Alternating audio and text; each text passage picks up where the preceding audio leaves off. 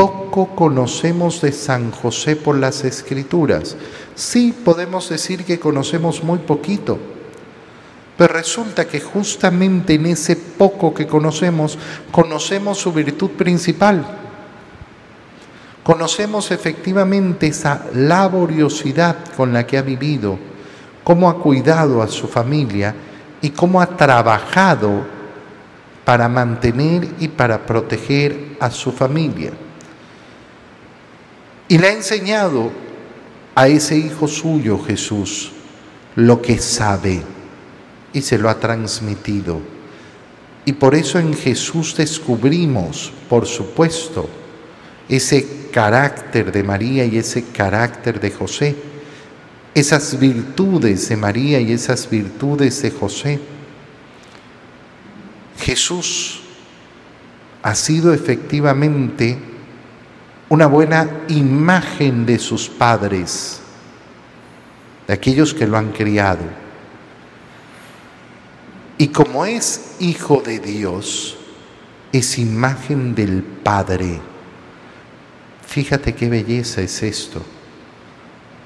Porque nuestro Señor Jesucristo nos ha mostrado efectivamente cómo fue criado, quién era su Padre en la tierra, con esa laboriosidad, con esa humildad, con ese deseo de cumplir efectivamente la voluntad del Padre. Pero además, no solo nos ha revelado a ese Padre terreno, sino que nos ha revelado a su Padre del cielo.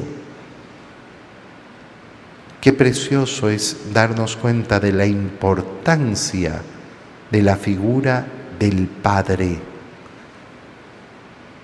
La crisis de familia, la crisis moral que vivimos hoy en día está muy ligada, profundamente ligada a esa mala paternidad que no le permite al mundo, que no deja que el mundo conozca al Padre.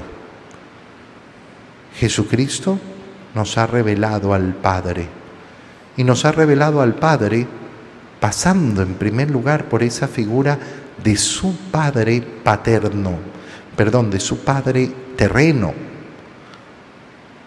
de su Padre aquí en la tierra que es San José, el carpintero. Y él se presenta y es conocido como el Hijo del Carpintero.